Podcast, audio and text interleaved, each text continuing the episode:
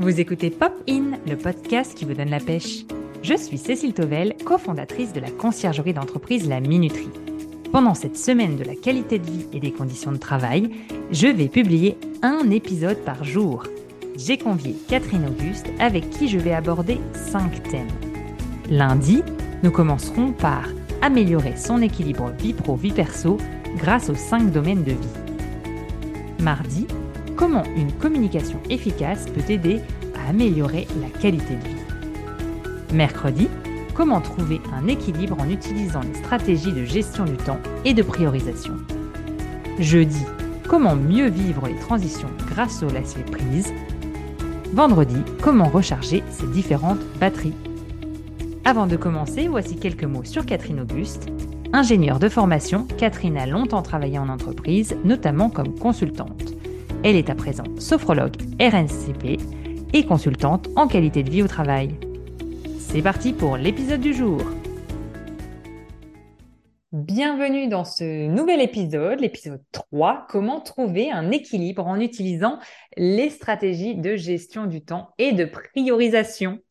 Alors maintenant que vous avez fait le point et identifié ce qui améliorerait votre équilibre, je vous rappelle les premiers épisodes de cette série, nous allons partir à la chasse au temps. Comment gagner du temps? C'était une question que je posais dans les premiers épisodes de Popin à mes interviewés. Eh bien, aujourd'hui, on va vous parler plutôt théorie avec euh, Catherine. Et si on commençait, Catherine, par euh, parler des cinq lois? Alors, les cinq lois. Alors, il y a d'abord la loi de Parkinson. Plus on a de temps pour effectuer une tâche, plus cette tâche prend du temps. Donc, un conseil, ça va être aussi de ne pas mettre trop de temps pour, pour une tâche. Il y a aussi la loi de Murphy, c'est que toute chose prend plus de temps qu'on ne l'avait prévu. Il y a également la loi d'Illich. Au-delà d'un certain temps de travail, on a l'efficacité qui décroît.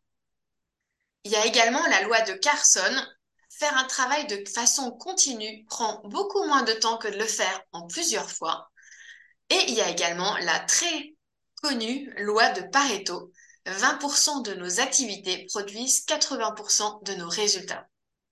Et donc, et en plus, une bonne gestion du temps, ça permet de, de diminuer le stress. Oui, que du bénéfice. Alors, j'aimerais aussi qu'on parle de la euh, matrice d'Eisenhower. Est-ce que vous pourriez nous, nous parler de, enfin, nous expliquer comment elle fonctionne? Bien sûr, donc en fait, c'est l'importance d'avoir une vision, euh, d'avoir une vision claire de, de ce qu'on a à faire.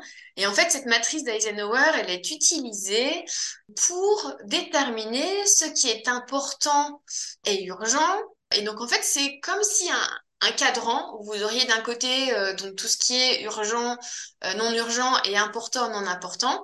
Et là, l'idée, ça va être, quand vous avez par exemple beaucoup de, de, choses à faire, de, de les mettre dans ce tableau et se dire bah, finalement, qu'est-ce qui est vraiment là important et urgent?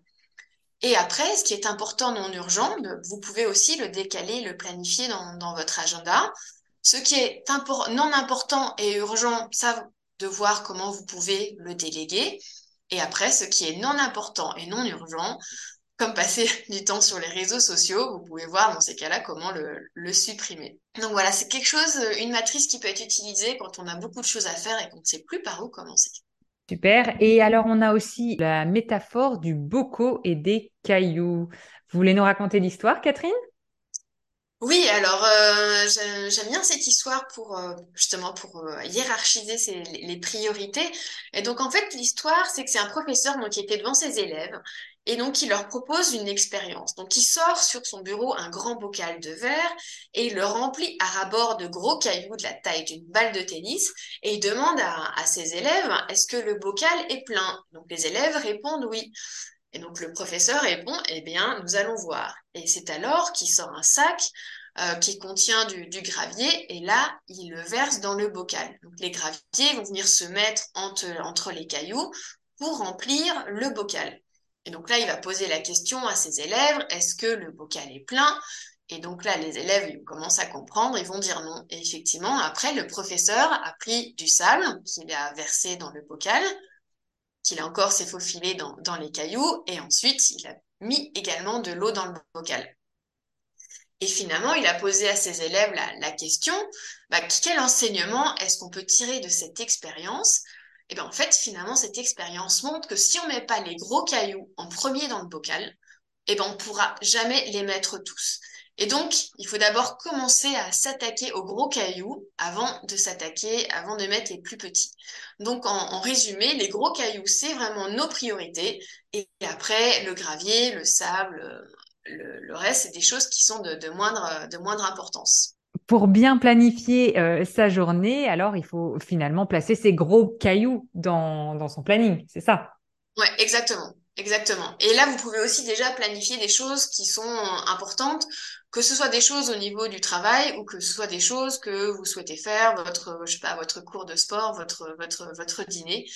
Et euh, c'est vrai que parfois on passe, on passe trop de temps sur des choses qui est urgent, mais pas assez de choses aussi sur ce qui est important. Très bien. Alors, euh, moi, j'aimerais euh, qu'on retienne une citation. La plupart d'entre nous passons trop de temps sur ce qui est urgent et pas assez de temps sur ce qui est important.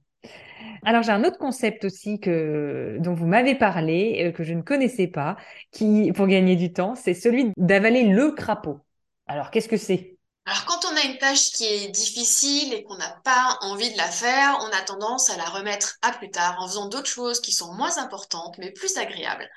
Et donc l'idée c'est de se dire ok bon là j'ai aujourd'hui j'ai vraiment j'ai cette chose à faire, essayer de le faire dès le matin. Bah voilà première heure donc en l'avalant ou trouver le bon moment quand on est le, le, plus performant. Et comme ça, on n'arrive pas en fin de journée à se dire ah là là, je l'ai pas fait et à éprouver de la culpabilité parce qu'on ne l'a pas fait. Très bien. Est-ce que pour justement gagner du temps, est-ce qu'il peut y avoir encore d'autres méthodes? Moi, je pense notamment aux, aux voleurs de, de, temps, le multitasking, la question, les réponses instantanées aux SMS, aux chat, aux, aux emails, l'absence de priorité, l'incapacité à dire non. On en a déjà parlé dans un précédent épisode. Voilà, est-ce que vous voulez nous, donner encore quelques conseils avant de, passer euh, au résumé puis au, défi? Mmh. Alors, le, il faut savoir qu'il a été prouvé par de nombreuses études que euh, le mieux est d'effectuer les tâches l'une après l'autre. Parfois, on croit qu'en faisant du multitâche, on va plus vite, mais c'est pas pas le cas. Donc ça, c'est vraiment une clé. Éviter le multitâche pour gagner en, efficacité euh, et, en concentration. Euh, ce que vous n'avez pas dit aussi, il y a le, la lutte contre le perfectionnisme. Parce qu'effectivement, le perfectionnisme n'existait pas, donc on peut viser aussi le, le, 80, 80% euh, euh, parfait.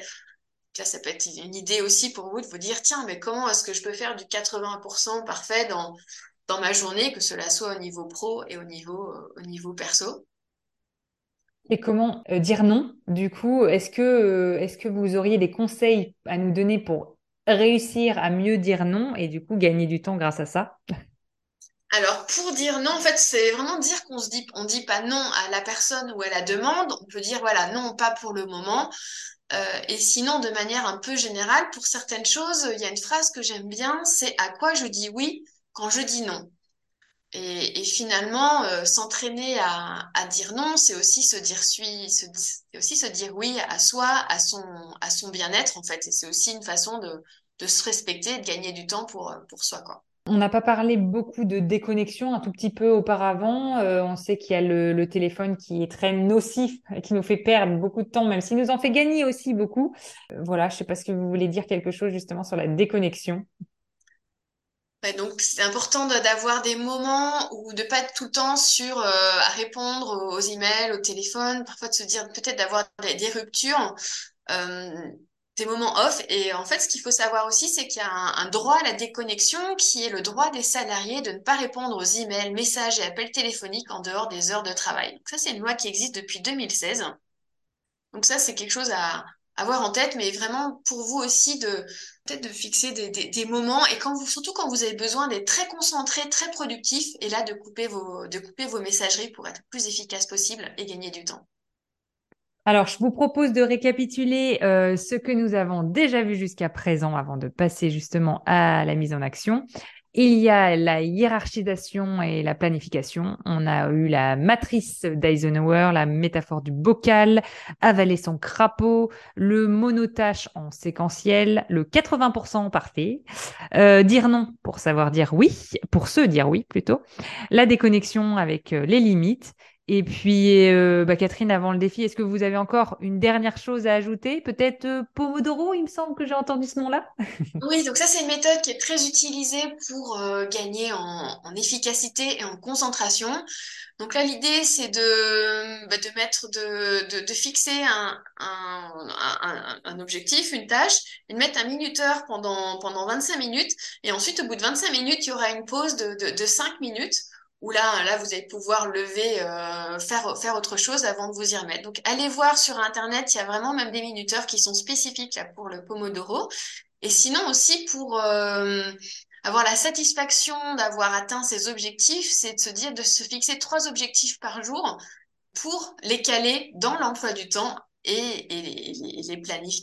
et comme ils sont planifiés, vous aurez beaucoup plus de chances de, les faire et d'avoir la satisfaction d'avoir atteint, euh, fait ce que vous vouliez dans la journée. Alors cet épisode était très très dense puisque je vous ai fait un résumé euh, rapide. On a vu beaucoup beaucoup de concepts. Alors euh, pour le défi, Catherine, si vous êtes d'accord, ce que je pense c'est qu'il faut qu'on propose à notre audience de euh, d'en choisir un ou deux ou trois. En tout cas, voilà, la question qu'on vous pose, Catherine et moi, c'est qu'est-ce que vous allez mettre en place euh, Quelle méthode allez-vous utiliser Ou alors, euh, si vous en avez déjà testé, qu'est-ce qui fonctionne pour vous? Et puis, euh, bah voilà, je vous donne rendez-vous dans l'épisode 4, comment mieux vivre les transitions grâce au lâcher-prise. Merci d'avoir écouté cet épisode du jour. Qu'avez-vous appris grâce à notre échange? Qu'aimeriez-vous tester? Racontez-le moi en commentaire sur Apple Podcast ou par message.